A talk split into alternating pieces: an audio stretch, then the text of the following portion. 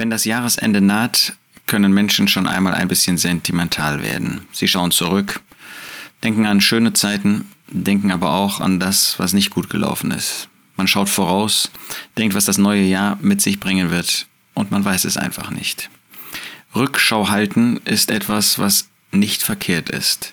Natürlich, man muss es mit dem Wort Gottes tun. Man muss es auf der Basis des Wortes Gottes tun.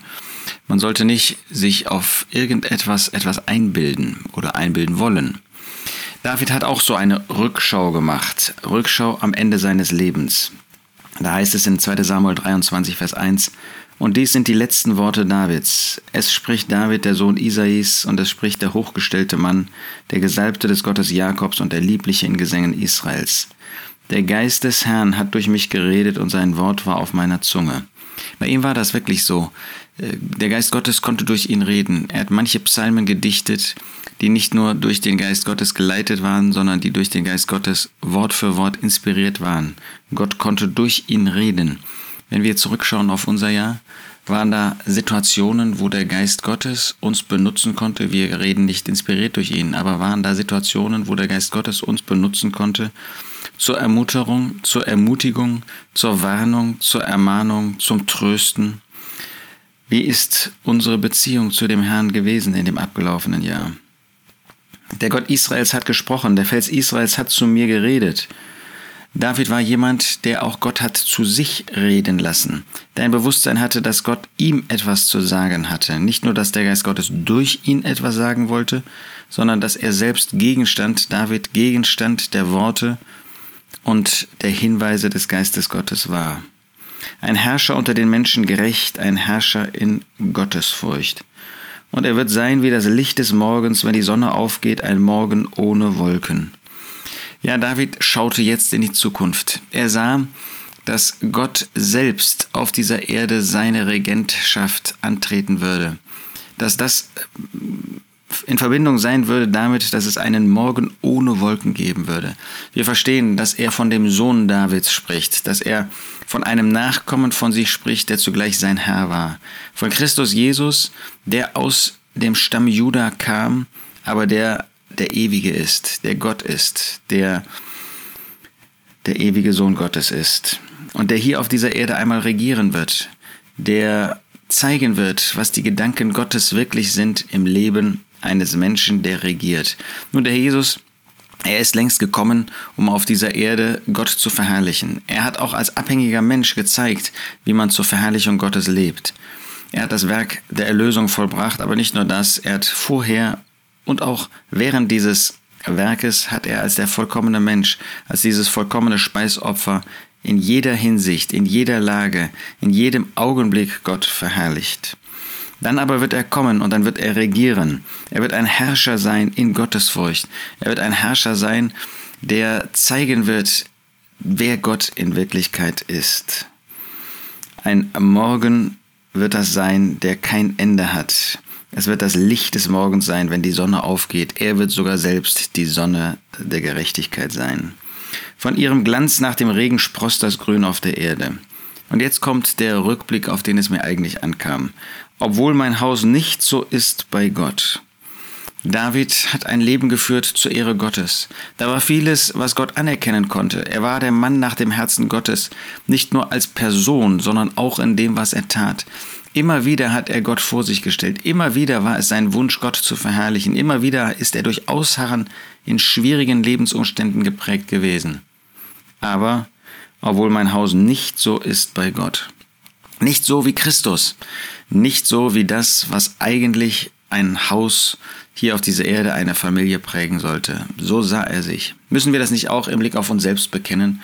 Dass da so vieles ist, was nicht in Übereinstimmung mit Gottes Gedanken ist, dass da so viele Regungen in unserem Leben sind, die Gott nicht gefallen können, sind wir bereit, auch in diesem Rückblick einmal Korrektur anzulegen an uns selbst, an unserem Leben, an unseren Gedanken, an unseren Überzeugungen, an dem, was wir getan haben? Wie müssen wir auf unsere Familien sehen und müssen sagen, da ist so viel Versagen, da ist so wenig, was Gott wirklich verherrlicht, da ist so viel Eigenwille, da ist so viel Egoismus, obwohl mein Haus nicht so bei Gott ist. Denken wir höher von uns selbst, als sich zu denken gebührt? Ist es nicht leicht so, dass wir meinen, naja, so schlecht im Vergleich zu anderen sind wir ja doch nicht? Lasst uns diese Haltung Davids haben, der im Vergleich zu manchen anderen Häusern doch, obwohl da viel Mangel war, obwohl wir wissen, wie Absalom, Adonia, Amnon wirklich böse Dinge gewesen sind, wenn wir sehen, was Salomo später gemacht hat. Aber im Vergleich zu manchen anderen hätte er auf sich herabschauen können, David, und hätte sich loben können. Er tut das nicht.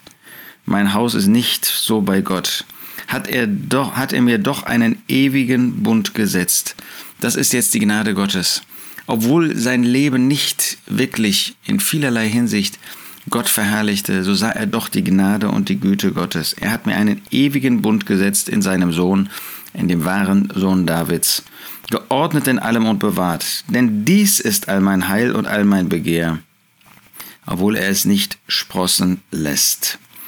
Nun, wir verstehen, dass David ein Bewusstsein hat, dass es nicht an ihm lag, dass Gott ihn weiter segnete, dass es nicht an ihm lag, dass Gott ihm eine Nachkommenschaft verheißen hat, in der Christus, der Sohn Gottes, der zentrale Punkt, die zentrale Person sein sollte. Nein, wir müssen mit David bekennen, dass so vieles bei uns im Argen liegt. Wir wollen uns damit nicht entschuldigen, wir dürfen uns damit nicht entschuldigen. Wir müssen immer wieder bereit sein, unsere Wege, unser Leben zu korrigieren.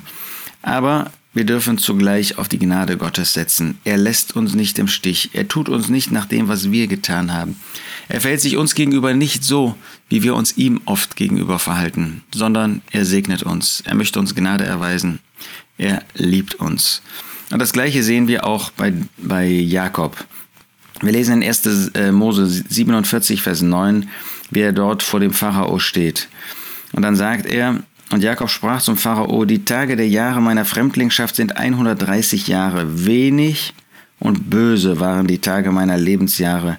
Und sie haben die Tage der Lebensjahre meiner Väter in den Tagen ihrer Fremdlingschaft nicht erreicht.